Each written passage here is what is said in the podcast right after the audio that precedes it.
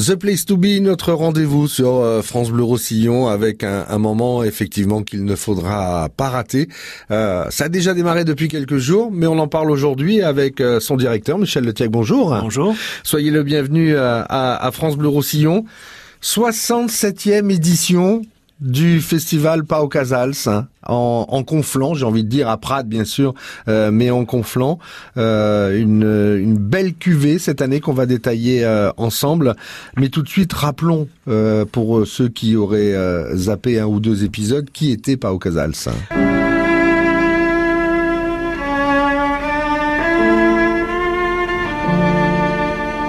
Casal, c'était un très grand violoncelliste, un très grand humaniste, et quelqu'un qui était très têtu, donc qui, euh, après la guerre, où il avait, passé, il avait passé la guerre à Prades, où il était réfugié évidemment euh, après la guerre civile, a décidé de prendre un exil géographique et musical surtout, volontaire, bien sûr, en disant puisque le monde garde Franco à la tête de l'Espagne, et moi je voudrais qu'il disparaisse comme Hitler a disparu, etc., et Mussolini, il a refusé de jouer. Voilà. Et les plus grands du monde, un jour, en 1950, ont décidé de le rejoindre à Prades, et sans rompre son serment, il a pu rejouer à Prades, mais plus dans le monde. Et ça a duré des années et ça ne s'est pas arrêté jusqu'à présent. Le festival a continué à la mort du maître, bien sûr, puisque tout le monde s'est dit on doit continuer cet héritage extraordinaire. Pour cette édition 2019, des temps forts. Euh, alors, euh, on est le 1er août, ça a démarré déjà depuis le 25. Hein oui, le 25 à Saint-Guilhem et le 26 à Prades.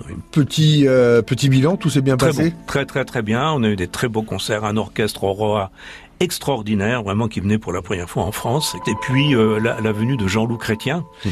qui a inauguré le thème du festival qui est cette année autour du rêve.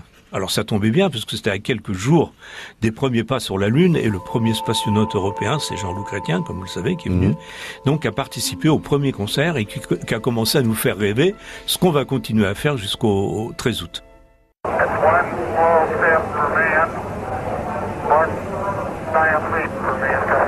Jean-Loup Chrétien, bah, euh, c'est raté euh, puisqu'il était déjà là, mais par contre, il y a d'autres invités et d'autres temps forts, notamment Marie-Christine Barrault.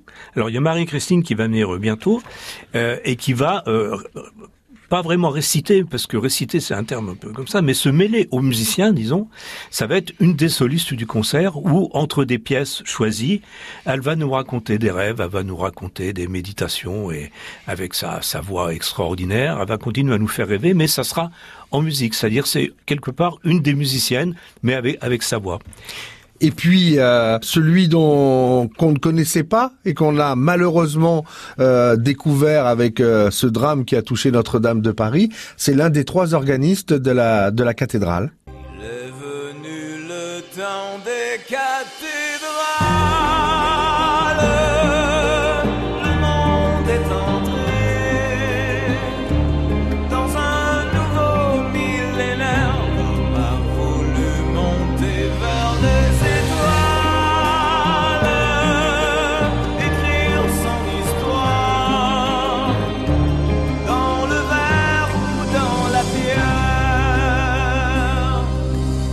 C'est Olivier Latry, qui était euh, mon collègue au Conservatoire de, Paris, qui est un homme extraordinaire, et puis un organisme hors pair, évidemment, qui a été très touché, euh, évidemment, par l'incendie de Notre-Dame, comme nous tous, mais lui, peut-être encore pire, encore plus, parce que l'orgue, c'est son enfant, un petit peu.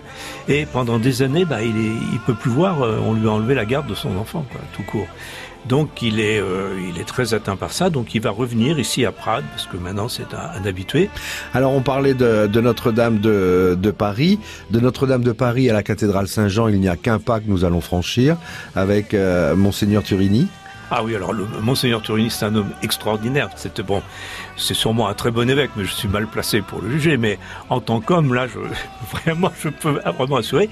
Et puis, on va le voir dans un, rôle qui, va, qui est à la fois le sien sans lettres, c'est-à-dire qu'il va réciter les, sept dernières paroles du Christ, ce, ce texte que, évidemment, que tout le monde connaît ou doit connaître, et qui illustre, ou plutôt sont illustrés, c'est plus correct à dire, par un quatuor extraordinaire de Joseph Haydn qui avait d'abord été écrit pour orchestre.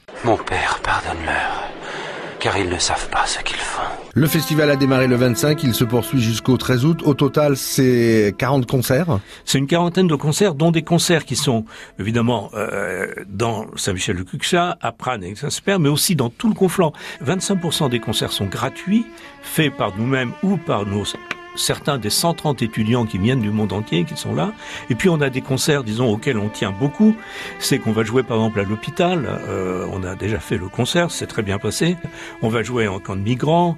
On va jouer dans On a aussi tout un côté euh, social. La musique doit aller partout, pas seulement dans les grands lieux et pas seulement dans les publics qui sont préparés euh, à recevoir la musique. Voilà, avec un humaniste comme Pao Casal, ça, ça ne lui aurait pas déplu. Ben, je crois que c'est un héritage qu'on, nous tous, c'est pas seulement les musiciens, mais euh, les musiciens, mais tous les responsables euh, de, de, la culture ici, et beaucoup plus que la culture. Michel Le vous nous donnez vraiment envie de venir. Alors comment on fait euh, pour avoir le programme détaillé? On va sur Internet hein Alors vous allez sur Internet, hein, c'est très facile, prat-festival casals.com et vous avez tout et presque plus que tout. Donc il y a vraiment le choix. Merci d'être passé par France Bleu Roussillon. Merci beaucoup. C'est The Place to Be depuis le 25 juillet et jusqu'au 13 août en Conflans, festival Pau Casals avec France Bleu Roussillon.